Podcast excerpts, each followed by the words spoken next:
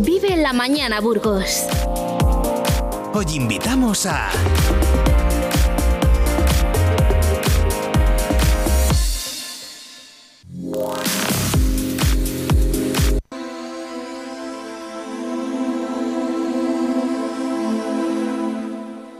¿Cómo es el sonido de la naturaleza? ¿Valoramos la riqueza sonora que nos ofrece el planeta?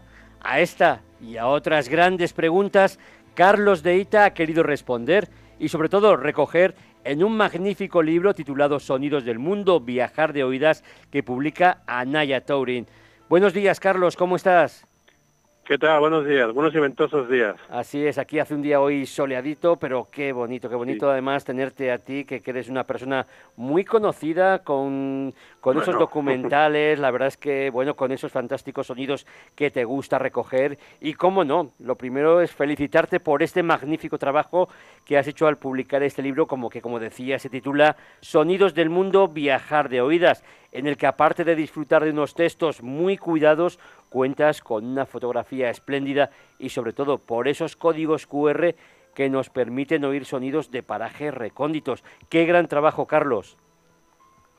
Pues muchas gracias. La verdad es que ese libro y algunos anteriores son una especie de, resumen, de recapitulación de toda una vida, como dice el texto, de oídas. ¿no? Yo voy por el mundo mirando, evidentemente, pero voy también escuchando y viendo, entre comillas, viendo las cosas por cómo suenan. Yo creo que el sonido, el oído tiene esa capacidad de evocación, ¿no? Si luego lo escuchas, lo que ya has visto, cuando escuchas su banda sonora, tu mente te lleva directamente otra vez a, a vivirlo, a verlo. Y ese es el valor de, esa es la intención de estos libros, ¿no? Contar lo mismo, contar cómo son las cosas, pero contarlas desde otro punto de vista, si, si me entiendes. Viajar además siempre es un gran placer, pero en tu caso se puede decir que le sacas el máximo partido al, al recoger, como dices, la banda sonora en la que la vida de la Tierra se cuenta a sí misma con sus propias voces. Cuéntanos, ¿cómo surge este proyecto? Bueno, este proyecto es, un, es una recopilación de muchos años eh, grabando por ahí. No se trataba de hacer este libro desde el origen, porque aquí hay grabaciones de hace 20, 25 años, sino que una vez cuando ya llevas un recorrido largo, y me temo que ya el mío va siendo va siendo largo y con echas la vista para atrás y ves, ves que hay muchas cosas que has vivido, que has conocido, que has grabado y que merece la pena compartirla. Yo además he desarrollado una cierta técnica para contar las cosas con a través de los sonidos, de manera que, bueno, esa es mi herramienta y es algo que viene pues mm, que viene de una manera, no te digo que improvisada, pero inevitable, ¿no? Cuando tú acumulas experiencia, pues te, apetece contarlo. Hmm. Y esos, esas décadas viajando, grabando, mirando, escuchando, pues te permiten dar una visión muy muy particular, ¿eh? porque dices sonidos del mundo. Una mínima parte de los sonidos del mundo, ínfima parte están ahí, pero bueno, es una visión muy particular que es inevitable que yo la cuente, puesto que ya, ya he acumulado ese, esa saca con un montón de historias que contar. Y como decimos que esta obra es un libro, que es una de verdad, es que además podemos escucharlo a través de códigos QR de, con sonidos de la naturaleza que has aportado y que son una riqueza natural que llenan nuestros sentidos. Quería preguntarte, ¿resulta muy complicado hacer ese tipo de grabaciones? Bueno, es una cuestión de, de, mucha paciencia, mucha paciencia y sentido de la oportunidad. Hay que estar en los lugares y esperar a que sucedan cosas. ¿no? muchos de ellos son montajes, evidentemente, por ejemplo, hay secuencias que son un instante, pero otras son son secuencias que han durado semanas, ¿no? A lo mejor yo estaba allí muchas veces, con lo cual al final son relatos, son secuencias montadas y la, la cuestión es tener el sentido, ese sentido, ese sentido de la oportunidad de, de, estar allí atento a lo que suceda y cogerlo, como quien dice al vuelo, nunca mejor dicho, ¿no? Eh, bueno, hay que estar en los sitios, hay que tener paciencia, hay que saber dónde van a pasar las cosas y con un buen equipo y con una buena preparación puedes cogerlo. Luego también hay que saber elaborarlo y contarlo, esa es otra historia, ¿no? Yo creo que este libro, tú lo has comentado hace un momento, en realidad son dos libros. Uno es el libro convencional de papel, fotos, texto, textos que cuentan las cosas por cómo se escuchan, y en paralelo hay otro libro, entre comillas, que es el de los códigos QR, el de los sonidos, que tú puedes escuchar, aquello que el texto te cuenta cuando yo hablo del sonido, del viento, del volcán o lo que sea, tú eso lo puedes escuchar al mismo tiempo que lo estás leyendo, escuchar a través de tus oídos, de unos auriculares, ¿no? De manera que son son dos libros, dos relatos, dos cuentos, dos historias paralelas, pero que cuentan lo mismo, solo que desde diferentes puntos de vista. Y eso creo que enriquece mucho. Vamos a escuchar un pequeño fragmento para que nuestros oyentes se hagan una idea de la calidad del sonido que estamos, del que estamos hablando.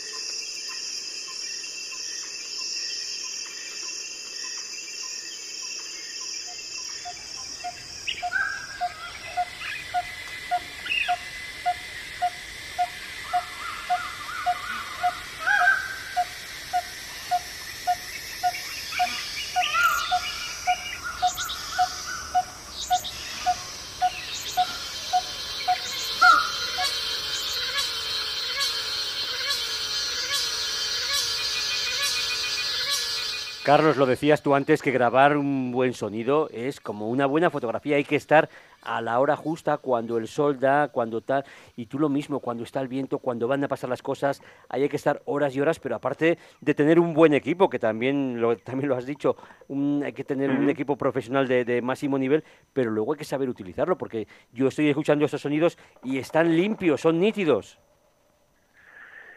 Pues te decía al principio que es el don de la oportunidad, ¿no? Hay que estar en el sitio adecuado y, y mm, esperando a que alguien diga algo interesante. Y claro, por supuesto, eso excluye los ruidos, excluye mm, vientos, excluye paso de aviones, excluye todo tipo de molestias, ¿no? Eso que hemos escuchado es una especie de, habéis hecho una mezcla de paisajes, de bosques, de paisajes sonoros de medio mundo. a mí lo que me gusta yo no sé, eh, tú cuando miras la selva así con los ojos, lo que ves es un muro de, un muro de vegetal. Los árboles te cierran el, el horizonte muy cerca. Si tú, si tú escuchas la selva o escuchas estos picamaderos picoteando ahí, si tú lo escuchas, eh, oyes las voces de animales que no ves. Y puedes saber con un poco de, aunque no identifiques la especie, ¿no? Pero sí puedes tener una idea de la diversidad que hay ahí, de la cantidad de animales, quiénes hay, cuántos hay que están haciendo. Es decir, estamos viendo de oídas otra, otra acción. La selva, el bosque es un montón de árboles, una muralla verde, el paisaje sonoro de la selva es un relato lleno de voces que nos cuentan cosas. De manera que no es que sea bonito, que para mí es, la música más bella de la, del planeta, sino que es tremendamente sugerente, tremendamente informativo y es una manera distinta de estar en los sitios, dentro, mm. inmerso, rodeado de sonidos. Otra manera diferente de, de echarle un vistazo a este mundo. Vamos a escuchar otro pequeño fragmento. En una tienda nómada, una mujer bate la mantequilla en La misma que después mezclará en el agua hirviendo té y sal.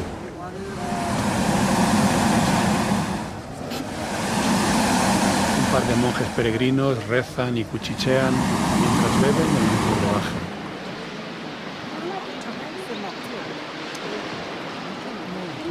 Fuera de la tienda de pelo se escuchan los silbidos de una marmota tibetana.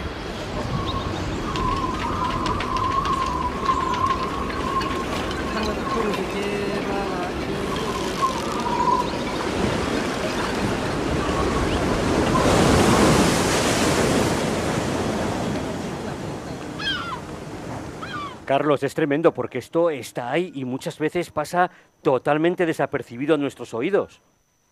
Claro, bueno, ahí también teníamos un montaje, habéis hecho una mezcla con sonidos de diferentes lugares.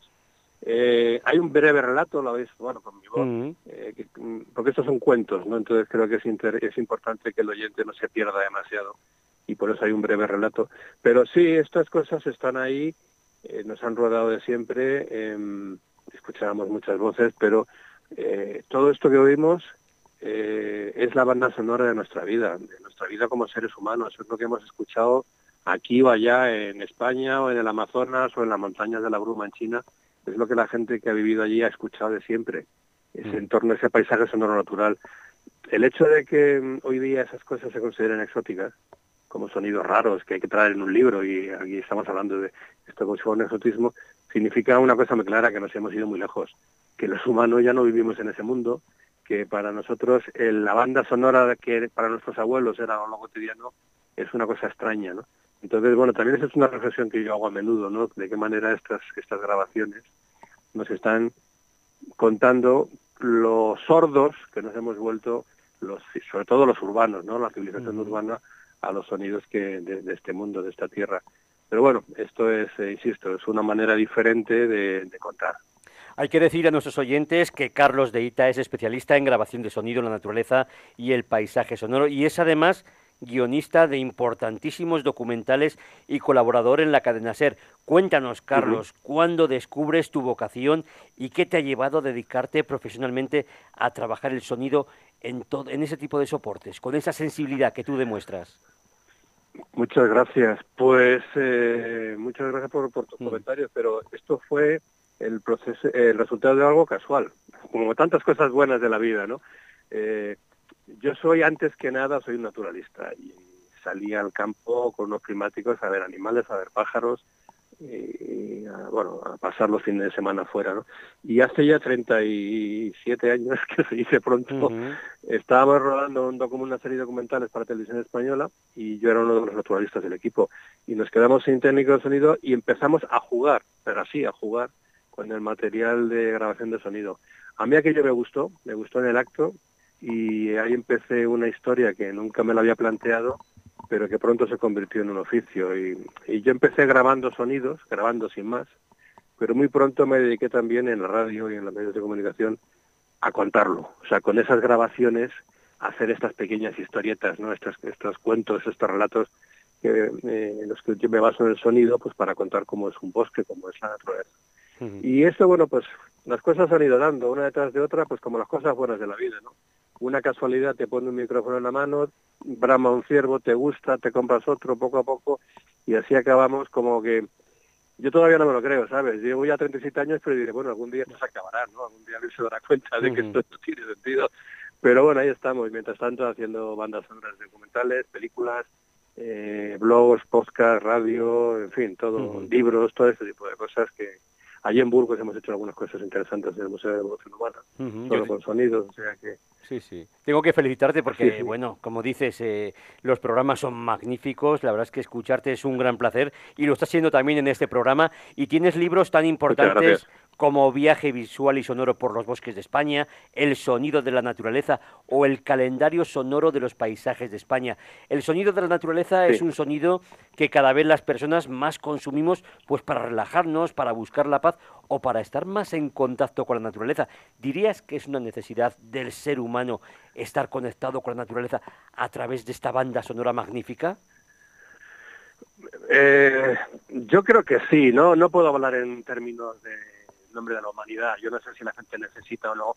Desde luego los que la hemos conocido sí la necesitamos. Aquel que ha paladeado un bosque, un paisaje, un paisaje natural durante una excursión, un paseo, ha salido al campo con una cámara de fotos, unos prismáticos, por supuesto que la necesita. Y estas grabaciones, estos recuerdos grabados de cómo es aquello, son una buena forma de reconectar. Acuérdate, bueno, esto es un, se habló muchísimo durante los, en los meses de confinamiento, hace ya dos años y pico, cuando estábamos todos encerrados en casa, eh, la gente en las ciudades sobre todo abrió las ventanas y escuchó, y como no como el tráfico había parado, se escuchaban las voces de la naturaleza, los cantos de los pájaros, todo en, las ciudades, ¿no? Y eso a la gente le gustó mucho, le gustó mucho. Es una, yo creo que es la única cosa buena que pasó en aquellos meses de tragedia, fue que, que la gente descubrió que la naturaleza estaba allí en la ciudad, ¿no? Y le gustaba. O sea que sí creo que el sonido y la reconexión con la naturaleza es importante, sobre todo para los que nos hemos ido más lejos. Pero bueno, mm, eso cada uno que descubra sus claves. Yo, yo propongo las mías.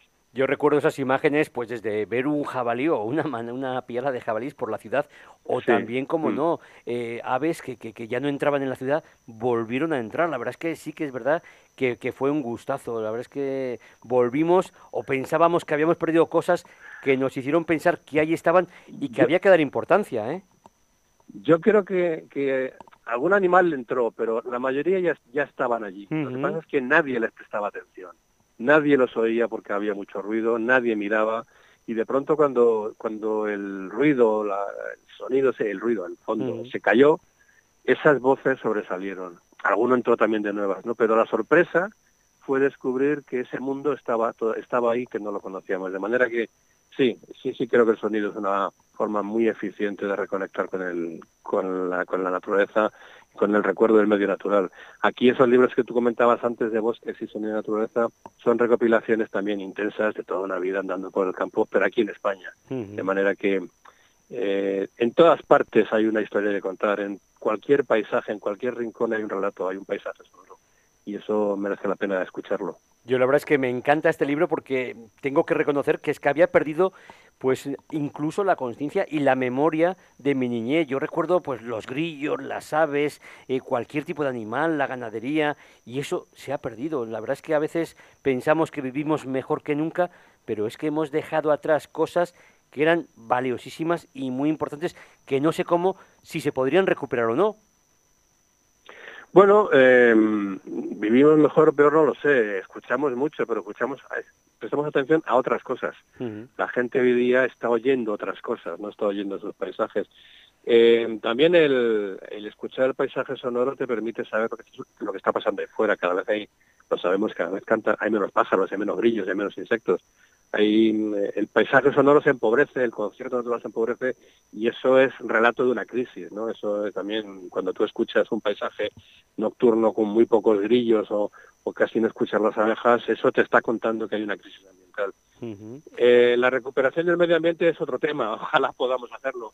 La recuperación de la atención y, la capacidad de valorar eso, pues a eso nos dedicamos los que estamos en comunicación, ¿no? a decirle a la gente que se pare a escuchar porque más para eso escuchar en el campo tiene una virtud, que es que te obliga a reflexionar un poco, ¿no? A dejar las prisas aparte, a dejar la, perdona, la radio aparte del coche y ponerte a escuchar y eso es una experiencia saludable. El pararte en un sitio y poner atención y estar un rato a ver qué sucede es una experiencia muy saludable. Carlos, qué gran verdad. Me gusta una frase que quiero compartir con los oyentes cuando dices que en la naturaleza no hay dos lugares que suenan con la misma banda sonora, ni dos días en los que se repita el mismo concierto. Qué gran verdad. ¿Qué sonidos, qué voces, qué silencios son los que más te han impresionado en tus viajes?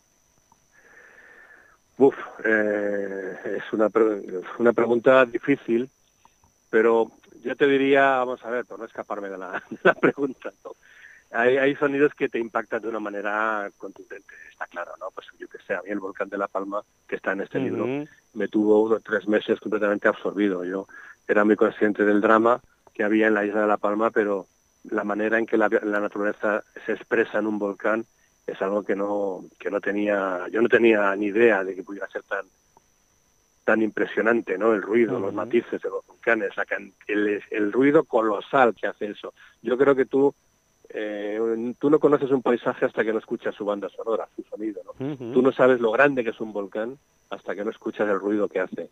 Eso es una virtud del sonido. Ese sería un momento, un momento que duró meses, ¿no? Pero un momento, una, una, una experiencia realmente impresionante para mí, como lo fue también, por ejemplo, ver, yo qué sé, pues una ballena saltando en el mar, ¿no? El ruido que hace una ballena en la Patagonia cuando se levanta varios metros por encima del agua y cae a plomo 30 toneladas de, ballena que ha encontrado el mar, eso suena como un maremoto, ¿no? Son, son espectáculos impresionantes. Pero bueno, si nos quedamos más por aquí, eh, a mí el momento más emocionante que yo he vivido aquí en España en la naturaleza en muchos, muchos años de campo, es el momento en el que me metí de noche en, dentro de una manada de lobos salvajes. Y los lobos aullaron. De manera que esas cosas eh, a quien va de oídas por la vida y le gusta ver la naturaleza por cómo suena, esos son momentos que te dejan una huella, una memoria imborrable. Me quedo con un titular que acabas de dar, impresionante, que no conoces un paisaje hasta que no conoces su banda sonora. La verdad es que lo comparto al 100% contigo. Y tú además que viajas por todos los continentes en este libro, aunque no he encontrado Oceanía, igual es que me falta alguna página por leer, ¿eh? No, no he viajado, no he viajado por desgracia para mí no he viajado por todos, ah. tampoco está la Antártida. Ah. No, no, yo ese, es una es una recopilación de las cosas en los sitios en los que yo he estado, ¿no? En algunos sitios en los que yo he estado. Muchas veces pues trabajando, rodando algún documental, alguna peli, haciendo como técnico de sonido, que luego me escapaba y grababa mis cosas, ¿no? Pero no, no es ni mucho menos un catálogo sonoro del mundo, sino que como dice eh, por ahí en algún sitio es la crónica sonora de un viajero Cada viajero cuenta sus viajes, no otros. ¿Y qué te ha impresionado más? ¿El sonido del desierto africano o el sonido de la jungla o el salto de las ballenas o las grullas trompeteras de los bosques boreales de Suecia, por ejemplo? Yo mantengo, no hay por qué elegir, ¿no? Yo mantengo la capacidad de asombro y de, y de sorpresa en cualquier situación. El desierto es el silencio perfecto. Silencio en realidad no existe, pero bueno, es eso que llamamos silencio, que es la ausencia de cualquier perturbación eh, bueno, el silencio cuando no está el viento pegando que arrastra con todo. Eh, la selva es la complejidad absoluta, la biofonía, el conjunto de voces animales que ocupan por completo todos los rincones del espacio, no hay un hueco que no suene. Eh, no lo sé, cada cosa tiene su capacidad de asombro, de fascinación, y yo a eso me dedico, ¿no? A asombrarme, a quedarme fascinado, grabarlo y contarlo aparte de las fotos, de los sonidos y del texto, hay unas citas en el libro que son magníficas, como la que te voy a leer ahora, cuando dices que los vacás se reúnen cada noche en torno a una hoguera para darle la espalda a la selva, pero su música emerge de la selva misma. Magnífico, qué, qué, maravilla, qué descripción y qué gran verdad. Sí, esas son cosas que, que tú se te ocurren o, te, o percibes cuando vas escuchando, ¿no? Esa, esa reflexión los vacas son los pigmeos de Camerún y el Congo y Centroáfrica. Los esa reflexión me surgió estando una noche en medio de la selva, yo solo, eh, en un lugar hostil donde todo pica, pincha, duele, escuece, es un sitio donde no deberías estar. Y de pronto escuchaba muy a lo lejos, al fondo, eh, unas voces que salían de unas hogueras, unas voces, unas risatadas de una gente que estaba allí. Y, y, esa gente eran los vacá, que estaban en grupo, reunidos, cantando, riéndose, pues como a mí, a mí se me ocurría que esa una imagen de la noche de los tiempos, ¿no? La humanidad es eso, la humanidad es un grupo de personas reunidas, tranquilas, entre amigos, ignorando los peligros que le rodean, ¿no? Eso es en la selva en Camerún, en un pueblo en la montaña o en, cualquier lugar, no en tu casa. Tú estás con los tuyos, rodeados de los tuyos y lo que pasa afuera, pues en la equipación. Y esas cosas son reflexiones que yo tengo cuando estoy por ahí horas y horas con los ojos cerrados, las orejas bien abiertas, los oídos bien abiertos y reflexionando y dejando que, que te entren esas historias. Mm. Los Bacá cantan en la selva, elaboran su música en la selva y el escenario en el que esta gente hace sus conciertos es la selva misma, con lo cual es una música perfectamente integrada en, digamos que es una voz más del paisaje sonoro. Mm. Recordabas antes el rugido del volcán de La Palma, pero hay otros como el grito de un águila, el rebuzno de un pingüino, los graznidos del guacamayo. ¿Se puede decir que la naturaleza tiene una armonía como cuando escuchamos un coro de voces perfectamente sincronizadas? A veces sí, no siempre, a veces sí, pero mm, claro, la naturaleza es, es inacabable, hay ejemplos para todo, hay grandes estruendos, hay grandes guirigais, pero hay momentos en los que parece como que todo se armoniza, efectivamente, mm. y no te explicas muy bien por qué.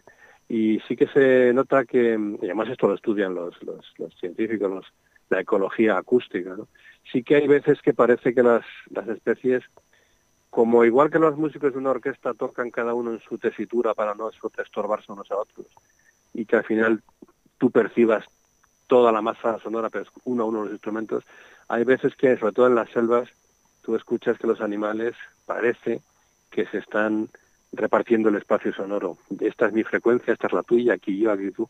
De manera que todos suenan, todos gritan, todos hablan, pero no hay confusión, sino que hay un orden perfecto. A mí esas cosas me fascinan, ¿no? Descubrir esos, esos órdenes perfectos en, en lo que aparentemente es un barullo el francés Jean Cousteau o el burgalés Félix Rodríguez de la Fuente ya dieron un gran valor a los sonidos de los animales y de la naturaleza. ¿De alguna forma te han influido profesionales naturalistas como estos en tu trabajo? Absolutamente. no en mi trabajo, en mi vocación por la naturaleza. Eh, yo empecé después de que Félix muriera, yo empecé después de ver el Mundo Submarino, ¿no? De Jacques Cousteau, o de leerme sus libros, por supuesto. Pero yo desde luego no estaría haciendo estas cosas si antes estos dos personajes y algunos más no hubieran sembrado. Yo era un niño urbano, yo soy de Madrid, aunque vivo en Segovia, ¿no? Pero yo era un niño urbano de una barriada de Madrid, o sea, la naturaleza allí no se podía ni concebir. Sin embargo, yo ponía la tele con 12, 13 años y veía esas cosas, Entonces, por supuesto que de ahí viene mi absoluta pasión por estas cosas. Otra cosa es que después ya profesionalmente derivas para acá para allá. Pero la semilla sin ninguna duda la pusieron ellos. Mm. ¿Y qué lugares destacarías de España para escuchar los sonidos que más te hayan impactado? Bueno, eh, creo que es, lógico pensar que en los lugares donde la naturaleza se expresa mejor es en los que ya se ha dado a llamar España vacía, donde menos actividad humana hay y donde menos transformación humana ha habido, ¿no? Entonces, esos, esos lugares abundan. La cordillera canábrica es un lugar espléndido para escuchar. Todas las montañas del norte de Castilla y León, las montañas, la montaña de León, eh, los Obarenes, no sé, eh, Doñana, por supuesto, ¿no? En el sur, en Andalucía. Los espacios mm, poco habitados por esta especie de dos patas que somos nosotros son los que donde la naturaleza se suele expresar se suele expresar mejor. Y luego no solamente cuestión de espacio sino también del momento y la hora. Yo soy muy en ese sentido muy nocturno o muy noctámbulo por decirlo así no pero no que nadie piense que me dedico ahí por ahí de copas sino que, que también sino que creo que las horas de la noche, los crepúsculos, los amaneceres, eh, la naturaleza se expresa de otra manera distinta, hay menos ruido y sobre todo cuando en la noche la imagen, la vista no te cuenta nada, el oído te lo cuenta todo y son momentos muy, para mí, muy, muy apreciados. Y Carlos, cuando llegas, por ejemplo, a un lugar con cientos de miles de flamencos que gruñen y chapotean en el agua, cuéntanos cómo preparas el equipo para recoger estos sonidos sin espantar a las aves y respetando al máximo su hábitat. Pues esa es la clave, no, no espantar. A veces es inevitable. Tú llegas a un lugar y los animales te consideran un peligro y lo hacen con buen criterio, ¿eh? porque muchas veces lo somos. Pero la clave es llegar a un lugar, moverte con discreción, esperar a que se calmen las aguas, por decirlo así, y quedarte quieto, escondido, o por lo menos muy quieto, y esperar a que los animales poco a poco se vayan confiando, ¿no? Nada sale a la primera, nada es algo excepcionalmente, nada es a la primera, sino que todo hay que buscarlo y hay que darle su tiempo y su oportunidad. Esos miles de flamencos, en, supongo que te refieres al lago sí, en Kenia, que es un lago, es un sitio muy especial porque en las orillas están llenas de fuentes hidrotermales, o sea, como de, de y de agua en ebullición y barros grises y es todo muy ácido, es, todo suena como una gran caldera, como una olla express gigantesca, a vapor de agua y tal, y luego en el agua, en el, en el lago hay cientos, decenas de miles de flamencos rosas, ¿no? Entonces es un contraste entre la acidez de la laguna, de la orilla, y los gritos de los flamencos rosas, flamencos enanos, muy, muy llamativo. Pero bueno, al final el agua, el volcán está ahí, el borboteo está ahí, pero los flamencos se van, luego hay que quedarse en la orilla y esperar que pacientemente vuelvan a acercarse. Por eso, a mí me gusta decir que en la naturaleza para estas cosas hay que saber, a ver si me entendéis, aburrirse eh, placenteramente, ¿no? estar esperando a que alguien vuelva y cuando vuelve siempre hay una buena espera nunca decepciona. Sí, sí, es como el buen pescador que ahí está con la caña pendiente de que, de que el pez pique, ¿verdad? Pero Carlos, recoges el sonido del viento, del agua, de mares, de cascadas, de ríos, de animales, incluso de tribus indígenas como los bacá que hablábamos antes. Pero ¿algún sonido te ha llegado a emocionar, a poner la piel de gallina, a sentir la naturaleza en su grado máximo? Sí, muchas veces, muchas veces. Esas son, bueno, son sensaciones muy íntimas, ¿no? Que es difícil de explicar por diferentes razones. Antes te hablaba de una manada de lobos. Eso, quien, ama la naturaleza, los aullidos de los lobos son los sonidos del agreste, son los sonidos de lo salvaje. Y eso es una cosa que te pone los pelos de punta a cada uno de una manera distinta, ¿eh? pero a nadie le deja indiferente el aullido de un lobo. En España para mí fue muy importante grabar los primeros linces. Primero porque a mí me gustan mucho los linces y los gatos, ¿no? Yo soy muy gatuno pero es que el lince era un animal que se extinguía, parecía irremediablemente abocado a la extinción. Poco a poco se empezó a trabajar bien con él y los linces empezaron a recolonizar sus hábitats. De manera que para mí grabar un lince de noche, además por estas fechas, ¿no? en, el invierno, al comienzo del en el, en, el cambio de año es cuando tienen el celo, para mí grabar linces, grabarlos bien, no era solo una satisfacción personal, profesional, era la satisfacción de ver que, esos animales se pueden recuperar.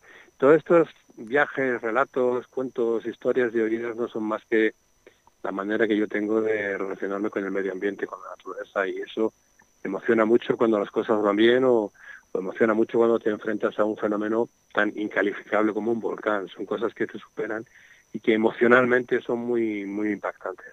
Hablábamos antes de, los sonidos de los Bacá y yo recuerdo también, como no, la, la película de, La Misión, en la que Ennio Morricone recoge en su magnífica banda sonora tanto los sonidos de la naturaleza como las voces de los pobladores de la selva. Se nos está acabando esto, cada vez digamos que estamos en peligro de extinción este tipo de, sonidos, este tipo de, formas de vida que no sé por qué, si por el progreso o por qué, pero que están desapareciendo.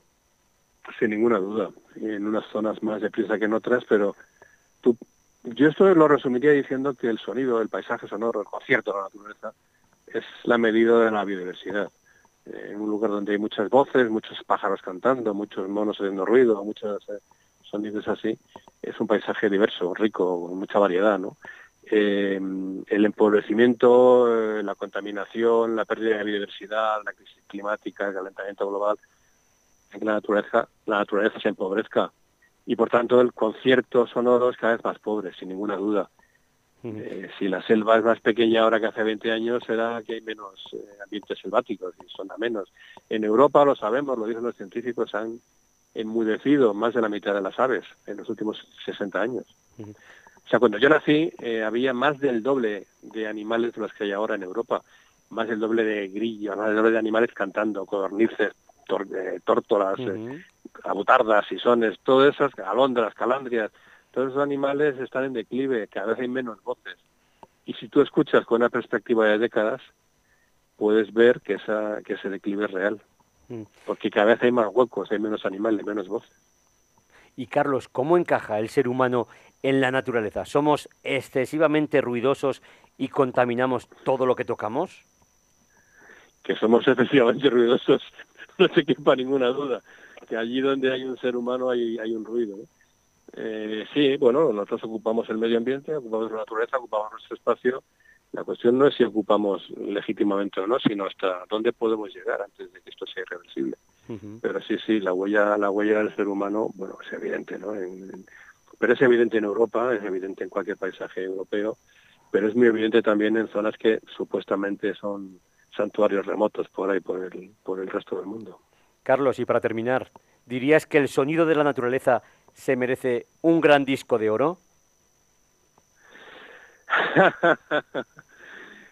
sí, como bueno, ya me gustaría a mí, ¿no? Que, esto fuera un disco de oro. El sonido de la naturaleza es el gran regalo que nos hace el planeta, porque es, es el relato de la, de la vida.